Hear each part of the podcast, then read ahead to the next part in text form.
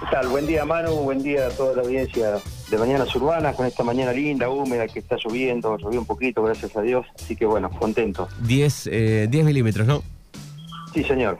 Así que bueno, empezó. Bueno, hoy tenemos invitado especial. Yo dije en el comienzo que ya podríamos decir que es este darreguerense, ¿no? Sí, señor.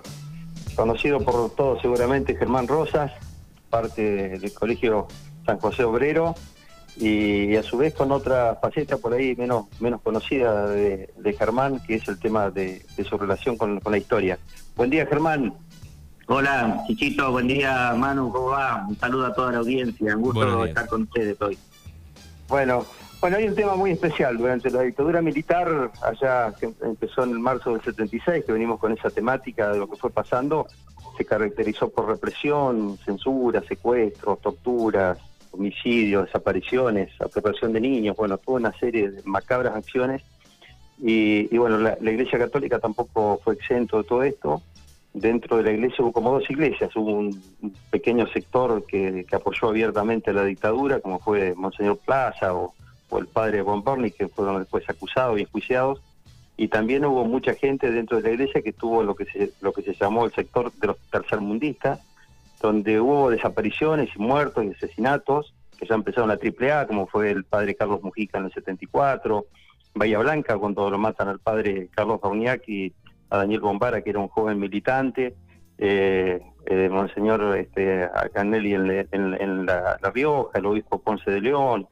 Y hay un hecho muy significativo que es en diciembre del 77, cuando hay un secuestro de 12 personas, madres de Plaza de Mayo, militantes, y entre ellas dos monjas, dos monjas francesas que desaparecen.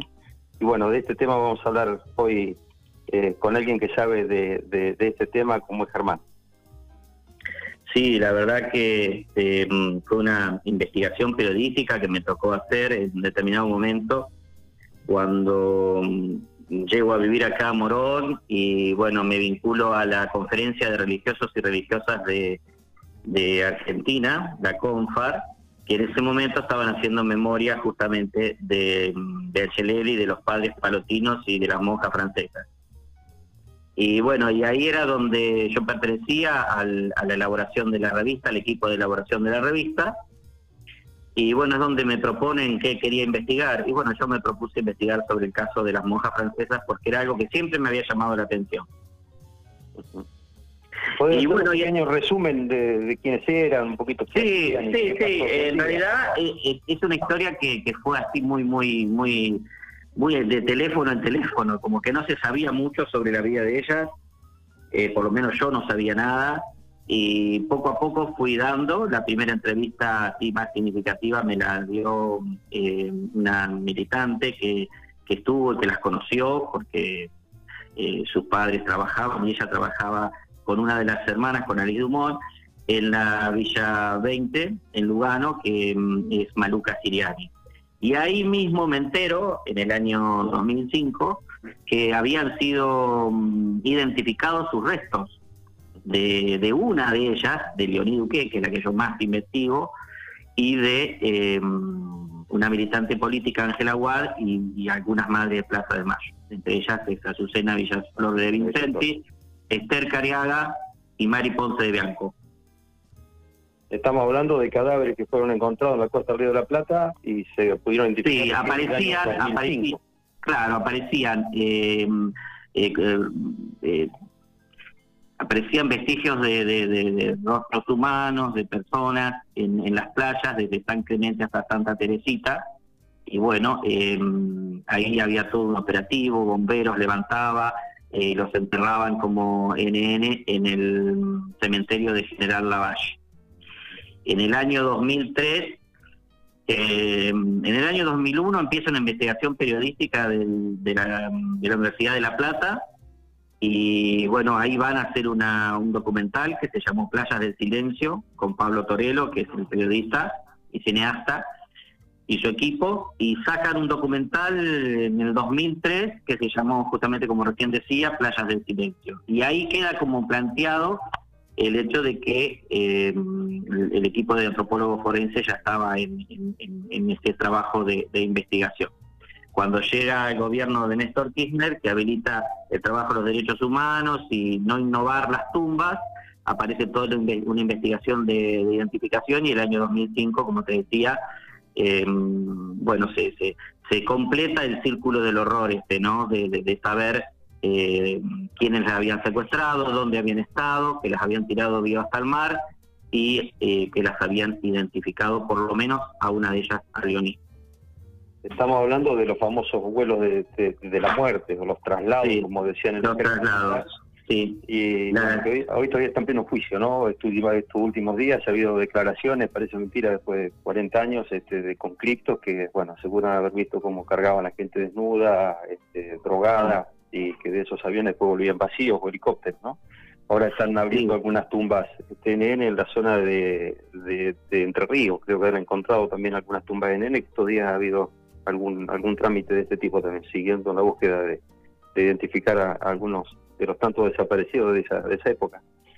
Sí, y, la historia la historia de esta congregación es sumamente interesante porque en realidad ellas fueron fundadas para ser misioneras en, el, en la India y, bueno, resulta que la cofundadora de la congregación, que era la madre Dolores Salazar de Freser, era una argentina que había querido ser monja en su momento, pero bueno, su familia la casó este, con un inglés, y bueno, después que enviudó, se fue a, Europa, y en Suiza, los curas de las misiones extranjeras a veces iban a buscar este, fondos para poder mantener estas, estas eh, misiones, y ahí conoce a esta señora, y él estaba queriendo buscar una persona que lo acompañe en este proyecto, porque ya existe la, la, desde mucho antes la, la congregación de, del Instituto de las Naciones Extranjeras, donde entre paréntesis el padre Champagnat, unos años antes, eh, muchos años antes, cuando tramitaba la, la, la, renovación, digamos, la aprobación de la congregación marista, se quedaba en la casa de ellos, todo muy, muy sincrónico. Bueno, pero eh, yendo al punto, eh, esta mujer lo, lo, acompaña al padre Nasua, que fue el fundador, porque estas religiosas fueron fundadas para para donde no hay nadie y donde no hay nada, donde no llegaba. Por eso los obispos, cuando las conocieron acá, es como que no las comprendían, porque andaban en bicicleta, iban en los barrios, se comprometían con la gente. Entonces, como en ese momento se estaba produciendo todo el Concilio Vaticano II en vivo y en directo, los obispos viajaban, pero después venían y aplicaban este, estas líneas de acción en sus propias diócesis. ¿no? Así, bueno, surge que ellas hacen toda una labor eh, misionera de acompañamiento, de trabajo codo a codo con, con las comunidades más populares. Y, bueno, y así es que, en ese momento una de ellas, que es Alice Dumont, trabajaba en, en, en, un, en una ciudad, un pueblito cerca en Corriente llamado Perugorría, y allá trabajaba con gente que estaba en lo que es el tema de, del, del trabajo, la recolección del trabajo y todo eso. ¿De qué año estaban acá en Argentina las, dos Ella, la primera, el primer grupo de hermanas eh, llegó a la Argentina en el año 1949, directamente a Córdoba, porque claro, muerto el padre Nasua, que no quería que, porque la madre Dolores siempre quiso mandar un grupo acá a la Argentina, y el padre Nasua, que era el fundador, no quería. Y bien muere el padre Nasua, o al poco tiempo, este, la madre Dolores envía un grupo de hermanas en la que en ese primer grupo viaja Leoní Duque en 1949. Se radican primero en Córdoba y después su primer apostolado fue en el leprosario de Paraná, Enrique Fidanza, trabajando con, con, personas con problema de letra. Y así se van diseminando por distintos lados. Y bueno, esto de Perú Gorría hace que Alice Dumont, en determinado momento, eh, viendo que a esa familia, una familia amiga con la que ella compartía la vida, eh, se le desaparece un familiar, viaja con, con, con, algunos de ellos acá a Buenos Aires para ver qué podían hacer, algún vía corpus, algún eh, reclamo. Bueno, y ahí ella conoce a la madre de Plaza de Mayo y conoce al obispo de Quilmes, Nova, que allá de la zona nuestra, de San Miguel, que él había armado una Secretaría de Derechos Humanos. Entonces él hizo un lo que hacía era tomar un poco el de la denuncia de la gente eh, que venía y decía que tenía desaparecido en Argentina. Cuando desaparecen eh, el grupo este de la Santa Cruz, es muy, muy, muy emblemático porque ahí em, la iglesia de la Santa Cruz es parte de la iglesia hasta de la vida religiosa que sostenía, acompañaba a todos los que estaban en necesidad. Lo hizo en otros momentos históricos, con, con otras una película muy, muy fuerte, pero muy significativa, eh, que sacó la, la, Iglesia de la Santa Cruz. Iglesia de la Santa Cruz, refugio de resistencia, debe estar en, internet. Muy movilizante, donde cuenta un poco toda la trayectoria de los curas pasionistas en este acompañamiento a, situaciones o de exiliados o problemas este, sociales fuertes y de persecuciones que hubo en, en, toda la historia argentina. Bueno, en este momento los curas dan una respuesta, ahí está eh, Pérez Esquivel eh, acompañando a este grupo, se juntaban a la noche para pensar qué podemos hacer, porque nadie le respondía, recen, recen, recen. Bueno, hasta que un día una de ellas... Algo habrán hecho. Sí, Azucena Villaflor dice, no, vamos a ir a la plaza, porque acá nadie nos, nos, este, nos, nos escucha. Y así surge lo de la lo de la lo de la plaza, ¿no? Que después, bueno, la sabemos la historia porque es muy conocida, porque están los libros y se cuenta. Pero bueno, así. Y este grupo, ¿qué estaba haciendo en ese momento? Estaban juntando dinero para sacar una solicitada en el diario La Nación que había más de 800 desaparecidos en Argentina. En ese, grupo, había sido infiltrado. Sí, en ese grupo había sido infiltrado por Rey Astiz, que él había dicho que era un tenía un hermano desaparecido, pero bueno, era este eh, una presencia de la Marina ahí que iba registrando todos los movimientos. Con el nombre de Rubio, que incluso firmó alguna solicitada de, como siendo parte de ese grupo, ¿no? Exactamente. Entonces, en el en el, ese día, este 8 de diciembre de 1977, eh, al, al, término de la misa, eh, cuando la gente se iba yendo, eso lo relata muy bien este un un profesional mango que de toda la vida de la parroquia y, que, él salió corriendo y vino a decirle a los padres, se están llevando gente. Entonces, em, ahí, bueno, marcaron algunas de las personas y entre ellas eh, estaban Alice Dumont, Azucena Villaflor, Esther Cariaga, Ángela Aguad. Y bueno, se suma al grupo de, de, de, este de la Santa Cruz otras personas que fueron secuestradas ese mismo día, que eran catequistas o uno era un pintor en, otros pasajes aquí cerca de esta zona. Y a, a Leoní eh, la secuestran el día sábado, lo mismo que a Azucena Villaflor, porque eh, Azucena no fue ese día a la, parroquia de la Santa Cruz. Es decir, que la solicitada salió en el diario La Nación y cuando ella va a comprar el diario, ahí la, la secuestran. Y a Leoní la vienen a buscar acá a, Morón, porque Leoní estaba muy comprometida, como tantas religiosas, con esta, esta renovación que traía el Vaticano II, ¿no? Del compromiso por los más pobres, de, una vida eh, más, más sencilla, más generosa. y bueno, ella era catequista en el Colegio Sagrado Corazón de Castelar, eh, y bueno, trabajaba ahí. Y después eh, claro, cuando venía gente de, allá del, norte, digamos, noreste, la gente de Perú volvía, ¿dónde se iba a quedar? Se quedaban en la casa de Leoní.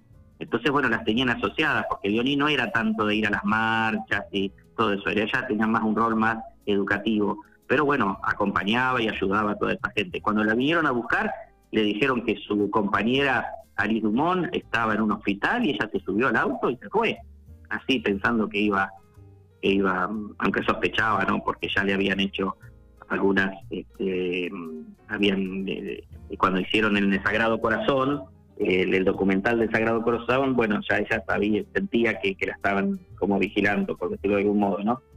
Bueno, la cuestión que estas religiosas, eh, hay un hecho histórico que yo lo quiero compartir, porque esto de algún modo hace, este es un hecho que cuando yo pueda escribir el libro lo voy a escribir, eh, que las Alice Dumont y Leonie Duque pasaron a la inmortalidad como las religiosas francesas gracias a otra religiosa que las puso en ese lugar. Y estos son los gestos de generosidad que yo digo que la Iglesia Católica tuvo, así como también tuvo la participación y la complicidad, tuvo este tipo de gestos.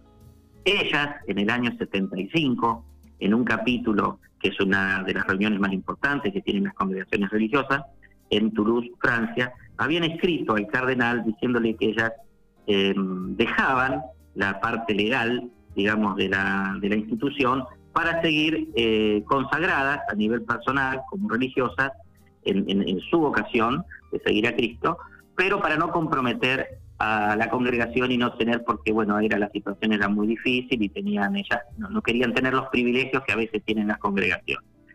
Cuando desaparecen los periodistas, la llaman a la que era la superiora general de la congregación en ese momento, en realidad del Instituto de las Misiones Extranjeras, es así como se dice, y le preguntó, era la hermana Terés Logerot, que fue la primerísima fuente de mi investigación, gracias a Elena y a María, que eran dos religiosas también que en su momento se retiraron, que me pasaron su contacto, y en Francia pude entrevistar a Terés, y Terés, que estaba en París en ese momento en una obra trabajando en, su misión como enfermera y, en otras cuestiones pastorales, levantó el teléfono y los periodistas le preguntaron, ¿ustedes conocen a Liz Dumont y a Leonidas qué? Sí, le dijo ella. ¿Usted este, son hermanas de la congregación? Sí, son hermanas de la congregación. Si ella se hubiera puesto a hacer toda una casuística diciendo que las hermanas se habían retirado en su momento jurídicamente, no hubieran pasado, sí quizás hubieran pasado como ciudadanas francesas, pero no como religiosas francesas. Entonces, estos gestos de generosidad entrañable que suceden, por eso yo en este día le quiero rendir un homenaje también a Teresa, por, porque ella me recibió con sus 83, 84 años en el 2009 para contarme toda la porque no se entiende el proceso de las eh, religiosas francesas acá en Argentina si uno no conoce la historia. Leoní trabajó mucho, por ejemplo, en las comunidades mapuches de Junín de los Andes, en el Malleo, y ella ahí tuvo una noche oscura en la fe. Y a partir de ahí había sido catequista, todo lo que hacen las religiosas, pero bueno, como que en esa experiencia de, de, abajamiento espiritual y de crisis, ella hizo todo un, crecimiento y, un, y, esto lo pudo vivir esta mujer que me lo compartió, dice, si no yo no lo hubiera creído, y realmente eh, por eso dedicó ese tiempo cuando yo viajé, no solamente que me recibió en Toulouse en su casa, sino que se subió a un tren, yo sin saber una sola palabra de francés, se subió a un tren y me acompañó por todo el sur de Francia a conocer los sobrinos directos de Lionel. Así que bueno, esta historia es una historia eh, muy dolorosa, pero de una iglesia muy comprometida. ¿eh? tengo una pregunta, a ver si es real lo que alguna vez leí. Se dice que Jorge Rafael Videla, estamos hablando que fue el presidente de Pacto, tenía un hijo discapacitado, Alejandro, a quien lo llevó a cuidar y enseñar y catequizar a Morón, y que fueron justamente Alice y Leoní que tuvieron parte de la atención de su hijo y después es, él quien los manda a matar de alguna manera y a torturar y violar y todas las vejaciones que sufrieron, ¿no? ¿Hay algo cierto de esto? Bueno, en realidad eso está escrito en algún libro que, yo consulté para la, para la, tesis que hice de la universidad. Em, pero eh, preguntándole expresamente a las hermanas que estaban vivas no lo podían recordar al hecho, no me lo firmaron a, ciencia cierta, pero sí eh, hay algunas fuentes que yo seguramente no pude consultar y lo pueden atestiguar, por eso algunos historiadores lo escriben, sí, este, era tenía un hijo oligogénico, eh, pero bueno, vos te acordás que las fuerzas estaban eh, si bien era el teniente general, no lo estoy defendiendo ni mucho menos, pero este, quien, eh, quien llevó toda, toda esta mm, pergenia este, sobre el tema este fue Macera. Digamos. Sí, sí, estamos hablando de la este, Escuela Mecánica de la Armada. La Escuela Mecánica de la Armada, que fue, eh, hubo testigos porque después sobrevivientes pudieron relatar que ese grupo de la Santa Cruz llegó ahí a, mm, mm, a, la Escuela de Mecánica de la Armada eh, después este, están, el, digamos, los testimonios de los arrepentidos, de, un, por lo menos de un arrepentido del vuelo de la muerte, y después, bueno, la identificación de los restos, sí, es lo que yo te decía, que cierra el círculo del horror, ¿no es cierto? Eh, pero sí, es muy probable, porque acá hay muchas cosas este, que, no se dicen, no se dijeron, y, y sí, está esa complicidad y a veces las cosas más perversas ¿viste? suceden en y en esa época sucedieron. Así que eh, así fue, así fue. Y bueno, en el 2005 fue, fue muy fuerte esa misa, porque yo pude estar en el velatorio, jamás en mi vida pensé que podía, que podía participar del velatorio de los restos de Leoní y de, y de, la, de Ángel Aguad. Eso fue tres y media de la tarde. ¿Esos restos quedaron acá en Argentina, Germán? Sí, los restos eh, de, de Esther Cariaga, de Mari Ponce de Bianco, de Ángel Aguad y de Leonid Duque están en, en el jardín de la iglesia de la Santa Cruz. Y los restos de Azucena están en la Plaza del Mayo. Historias que, que es bueno conocer y saber de dónde venimos y sirven para, para medir a dónde vamos también, ¿no? Siempre digo que un poco la, idea de este programa pasa por ahí, Germán, de dar a conocer cosas que seguramente hay gente que está escuchándonos y dice de qué están hablando estos, estos muchachos, porque son historias que podrían quedado en el tiempo y es bueno conocerlas, ¿no? Sí, no, y después... del, dramatismo, de la violencia, esto, pero toda la connotación que esto tiene, lo que estamos hablando, es importante saber cómo hay que construir, ¿no? Hay que construir en el camino de la paz, de la tolerancia, del respeto, este, y que la vida de las personas están por encima de cualquier otra cosa, ¿no? Uno lee las cartas de Leoní, porque esa fue una, una exclusividad que tuve por un hermano marista que era un excelente, exquisito traductor, le llamo yo, que aún vive todavía, me tradujo las cartas de francés. Y uno lee las cartas, hay una carta que Leoní escribe a, una organización que, de, personas, digamos, una cierta situación de enfermedad, pero que rezaban y que colaboraban con las misiones, y ella le hace una radiografía de la Argentina eh, con un respeto, por supuesto, eh, pero muy contundente de la situación que se estaba viviendo en ese momento y de lo que de lo que ellos querían denunciar anunciar y denunciar, que eso es el profetismo en la Iglesia Católica. Por eso lo que pude investigar están son muy poquitos. La vida religiosa sacó como institución, porque hay que entender lo que es el clero por un lado y lo que es la organización vida religiosa que reúne a todos los institutos y congregaciones religiosas. En ese momento, el presidente de la CONFA sacó una, una, una, comunicación por, por denunciando que había sucedido esto y como poniendo el cuerpo, ¿no? Y después, como sabemos, hubo otro grupo, un grupito reducido. Yo le quise sacar una, una entrevista a Monseñor Saine, pero no me la concedió. Era el, era el último obispo que quedaba poco de ese grupo.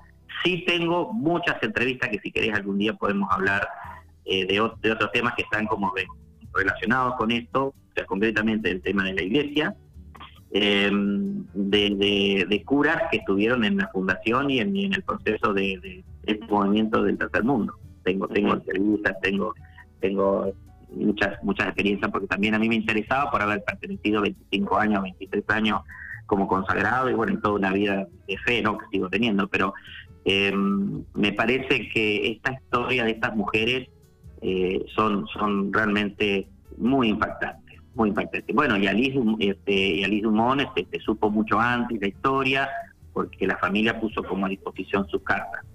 En el caso de Leonie había quedado medio algo pendiente, porque bueno, la familia estaba dividida en Francia. Un grupo era medio progresista y otro grupo era un poquito más conservador. Entonces, bueno, ahí hasta que se revelaron las últimas cartas, em, eh, pasó mucho tiempo. Por eso Terés me recibió ya muy mayor. Y después sucedió algo que a veces nos puede pasar a las personas. Somos sin querer, queriendo a veces testigos de algunos hechos en forma, yo le llamaría providencial o otros, por ahí que no son creyentes, les podrían decir como sincrónicos o lo que sea. Cuando yo regreso en el año 2012, eh, porque la, la familia Duque tuvo una gran generosidad conmigo, como me conocieron, cuando yo me recibí, eh, y fue el juicio acá en Argentina. Eh, bueno, primero que las sobrinas me pidieron que yo las podía acompañar un poco en, conocer todo lo de su tía Leonía acá en, en Castelar, este, conocer otra mojita que de ella que estaba en un, trabajando con una comunidad de recuperación de chicos con dificultad de droga en Villa Stolfi, conocer la mansión Seré, acá en Moró, bueno, los atendí. Y bueno, yo después las acompañé a algunas cosas que ellas también hicieron en, en, Buenos Aires. No fui donde, a, la, entrevista con el, grupo de antropólogos forenses, pero sí fui a la ESMA y ahí me quedé impactadísimo porque por primera vez entrar y conocer capucha, capuchitas, se te corre frío por el cuerpo, lo que sucedió ahí en esos lugares del horror. Y, y bueno, y, con ellos eh, eh, para el juicio, en, ese camino entre el 2009 que yo fui y el juicio, eh, también conocí a Horacio Méndez Carreras, que fue el abogado de las monjas francesas acá en Argentina por más de 25 años, quien me, me pidió, me ayudó, me pedía que yo le ayudara a reconstruir por lo menos la parte histórica de, de, dónde habían estado las hermanas y todo eso. Con él, en determinado momento, me llama, en el año 2012, y me dice, mm, me deja un mensaje. Bueno, en realidad fue así. Yo había ido a Luján, porque yo viví muchos años en Luján, viví 10 años en Luján, y había ido a pedir trabajo, porque yo estaba haciendo como un cambio de vida, de consagrado a vida laical, y bueno, necesitaba trabajar, y, y como pedir trabajo, ¿no? Y, mm, y ahí esa noche recibo un, en esos pequeños celulares, viste, que había en ese momento, un mensaje. ¿Será verdad? Digo, yo lo voy a escuchar al decir. Sí, era Horacio Méndez Carrera, que decía, porque el Estado Nacional en determinado momento, no sé si eso sigue actual o no, eh, le daba como una indemnización a la familia de los desaparecidos. La familia Duque no quiso recibir esa indemnización y lo que hizo fue repartirlo en, en distintos organismos de derechos humanos acá en Argentina y, y en una congregación de una religiosa, porque tienen una sobrina, los, los, los Duque tienen una sobrina eh, que pertenecen a la congregación de, de, mm, las hermanas de Charles de Foucault, que están en, en, distintos lados. Bueno, esa hermana que es sobrina directa de, de Leoní, acá tienen sus, ellos viven en, barrios de inserción, eh, tienen una obra muy muy linda de acompañamiento a las familias, a la gente, en Monte Chingolo. Y bueno, y con ellos este, me fui vinculando, charlando, haciendo reuniones. Y bueno, sí, la familia Duque también me, me, me, dio un, un dinero eh, por haber escrito ese, esa tesis sobre sobre sobre, sobre, sobre entonces, ¿qué hice? Yo que necesitaba un poco algún ahorro, lo que sea, no, me fui a Francia y le llevé la tesis en agradecimiento a, a Leoní, a las hermanas, digamos, en agradecimiento a Leoní, a las hermanas, esta historia que tenía que cerrar. Y Teresa, que ya estaba bastante mayor, igual me recibe, me va a buscar al aeropuerto, no, una entrañabilidad que no la hace nadie por uno, ¿no? Y yo, que no conocía a nadie, bueno, les presento la tesis y después me lleva a la casa madre, porque la casa madre está en Toulouse, en un lugar que se llama La Motte. Y había algunas monjas francesas todavía de la época de, de, de y de, y de, Alice y otras hermanas de, origen indio que estaban ahí. Y expuse este trabajo, mucho más extenso que lo que estamos hablando ahora, y ahí eh, yo vi que ellas en un momento como que cruzaron una especie de palabras, ¿no? que Teresa siempre fue muy fiel a la verdad. Y después, cuando termina la historia, que almorzamos, lavamos los platos, y bueno, pasamos esa tarde ahí, vuelvo a hablar con Teresa y le digo, Teresa, discúlpame, ¿qué pasó en el almuerzo? me dice, hoy, por primera vez, se hizo justicia sobre este tema en la casa madre de Toulouse. O sea, pudieron ellas hablar, no me voy a mandar la parte, pero pudieron hablar. como cerrar un luto, digamos, después de tanto tiempo. Claro, como que pudieron decirse algunas cosas que no se habían podido decir y hablar y reconocer y, y, digamos, como poner sobre la mesa todo ese dolor y ese sufrimiento. Y vos podés creer que después de esto, al poco tiempo, Pérez tuvo una CB y, y creo que vivió un año más y el primero de, de noviembre, Día de Todos los Santos, fallece. Pero porque ella tenía que como que hacer ese cierre de estas historias, de esta, porque Teresa me dijo, yo mandé a Alice Dumont a la Argentina como superiora general, así que me siento comprometida a saber la historia, a comprometerme. En, en, estos procesos de, de, de, de entrega de, a una causa, y en este caso una causa religiosa, eh, es la vida la que se pone en juego, ¿no? Entonces ella lo tuvo, siempre estuvo muy, muy, muy, muy preocupada en que se supiera la verdad. Este, bueno, Michel, que es uno de los sobrinos, vos entrabas en la casa ahí en la campiña francesa y tenía tres salas llenas de artículos periodísticos y de todo lo que salía sobre el caso de su, de su tía este, eh, hasta el día de hoy. Viste que estos franceses son muy longevos, todavía viven ya eran personas grandes.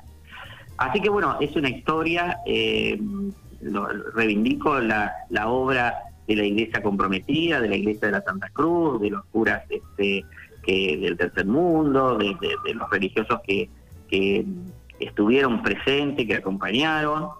Y, y, bueno, y la vida de estas mujeres que dieron su vida por estar al lado de las que ellos consideraban que eran las que más los necesitaban, que eran familias desesperadas que les habían arrebatado a sus hijos. Este, entonces, ¿qué vinieron a hacer? Bueno, en el caso de Alice Dumont, a investigar, a ir a golpear las puertas de las iglesias, se puso en contacto con Novak, acompañó, se juntaban con Pérez Esquivel para saber este, qué era lo que pasaba. Y en el caso de Leoní, después de la experiencia esta fuerte que te estoy contando del sur, antes ya lo era catequista, pero ella eh, hizo un gran trabajo de formación en, el Colegio de ese Sagrado Corazón y por supuesto en todos los barrios este, sencillos y populares de acá de, Morón y de tantos lados. Qué bien. Bueno, Germán, te, agradecemos eh, por tu testimonio, por tu gran trabajo. Rubén, si querés hacer una pregunta más, tenemos que seguir. No, no, simplemente Germán, agradecerte y bueno, eh, muy este, honrado de que hayas participado hoy en este programa y que nos hayas contado esta historia, ¿no? Que tiene que ver con la historia este, no solamente de, este tramo tremendo de la historia argentina, sino con estas historias personales de entregas por los demás y por la lucha por los derechos humanos, ¿no? que no es, no es un tema menor. Así que te agradezco mucho, Germán está en Buenos Aires en este momento, te agradezco este tiempito que te has tomado para atendernos. Y bueno, un abrazo grande, Germán. Muchas gracias y felicitaciones por todo el trabajo que has hecho con este tema.